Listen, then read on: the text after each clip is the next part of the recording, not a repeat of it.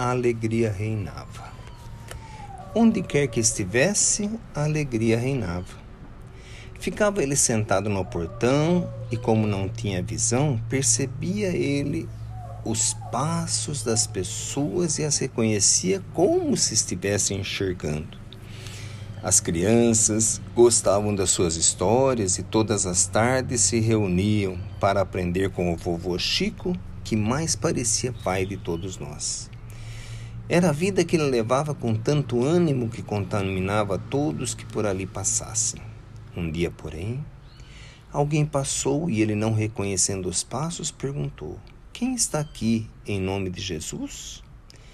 Eu, que não o conhecia, achei aquela pergunta inoportuna e, com o coração em desalinho, lhe disse: Sou alguém que não deves conhecer, pois que aqui me encontro fugindo de mim mesmo.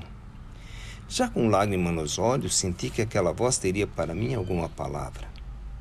Sentei-me ao seu lado e comecei a falar da minha vida triste. Não tive mãe que me acolhesse, fui criado por criatura quase sem amor, e a vida me ensinou a rebeldia e a tristeza. Cresci maldizendo o dia que vinha ao mundo.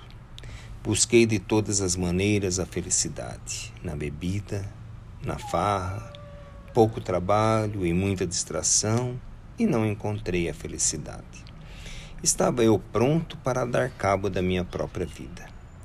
Foi quando esta voz melodiosa me disse, segurando minhas mãos: Filho, ninguém conhece toda a verdade para não cometer erros, e é por isso que os julgamentos devem ser deixados de lado, lembrando que se estamos na vida é para fazer alguma coisa já pensaste, filho, em quantas criaturas nesse momento precisam da sua colaboração e que, sendo útil, encontrarás a maior família, que é a família de Jesus, diante da humanidade?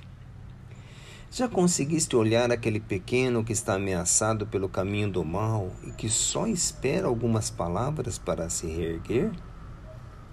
Já pensaste nas mãezinhas que veem seus filhinhos com fome? Já viste uns velhinhos com saudade da infância e podes ajudar dando a eles alguma alegria? Eu nunca tinha pensado nos outros, pois meu coração havia se fechado para o bem porque a revolta era grande. Aos poucos, aquelas mãos buscando o meu rosto enxugaram as minhas lágrimas e entendi que tinha tanto a fazer que era melhor enfrentar o mundo para ser útil. Hoje, lembrando daquela tarde, passo a entender quanto bem pode existir em poucas palavras quando ditas com amor e alegria. Agradeci e caminhei meditando. Encontrei o próprio caminho, trabalhando humildemente todas as oportunidades que surgiam.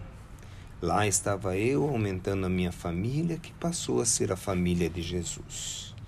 Agradeço a todos que comigo partilharam minha existência e que muitos deles ainda hoje continuam a trilhar comigo o caminho da redenção. E que Jesus abençoe o Paizinho Chico e suas mãos benditas da caridade.